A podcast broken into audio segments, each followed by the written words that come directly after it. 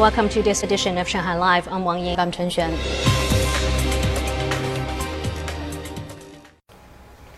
Celebrations are taking place in cities around the country to mark the Harvest Festival, but Zhang Hong sticks close to home to find out what's happening in Shanghai's suburban districts of Fengxian and Chongming.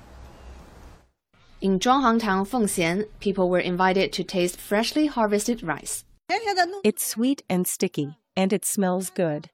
Fengxian has more than 11,300 hectares of rice fields, accounting for more than 10% of the city's total. Also, a new variety of pumpkin named Royal Number One was available for sampling. It's shaped like a papaya. It's soft and appetizing.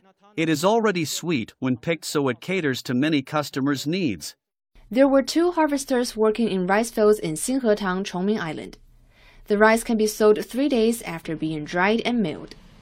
It's a local variety with strong resistance to pests and diseases. Organic rice is softer. We don't use chemical pesticides or chemical fertilizers.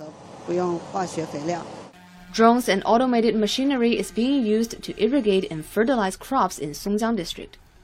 The harvest festival takes place on the autumn equinox every year. The country's summer grain output this year was about 147 billion kilograms, a 1% increase from last year as farmers overcame the impact of autumn 2021 floods in the north and severe heat and lack of rain in some southern regions this summer. Shanghai Book Fair organizers today launched a series of events that will run until October the 10th. They take place in shopping malls and flagship bookstores across the city in an effort to reach more people. Sun Ziqi has more. At 10 a.m. at a Bailian shopping center near Metro Line 1's Lianhua Road station, a former editor and member of the Shanghai Writers Association was live streaming book recommendations. If you think of Li Bai and Du Fu's works as the epitome of Tang Dynasty poems, then you'll find a completely different perspective on life from Su Shi and Xin Qiji of the Song Dynasty. Between 10 and 11:30 a.m. every day during the event, an author or influencer will be at this venue during a live stream. People can browse the titles they're promoting. Kids nowadays are on their phones too much. Reading is a habit that can help them their entire life. Hosting a book fair in a mall helps both sides. Shopping malls and book fairs attract different types of customers. On the first day of the fair, many are purchasing books online during live stream sales.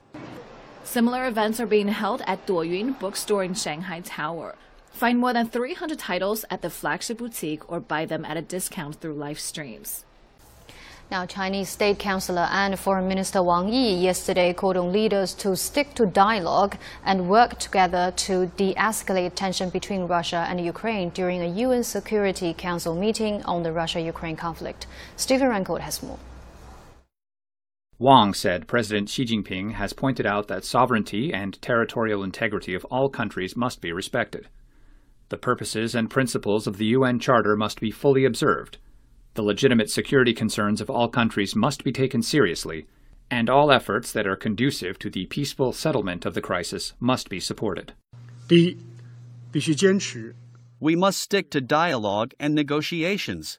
A top priority is for the parties to resume dialogue without preconditions. Commit to dialogue without any presumptions as to their outcome, include reasonable concerns into negotiations, and put feasible options on the table so that the talks can produce results and to bring about peace.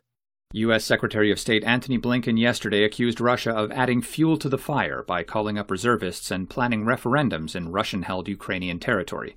He said Russia should face further censure and isolation for its invasion.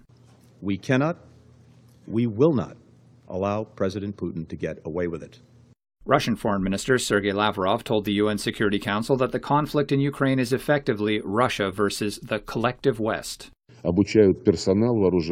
What is particularly cynical is the position of states that are pumping Ukraine full of weapons and training their soldiers.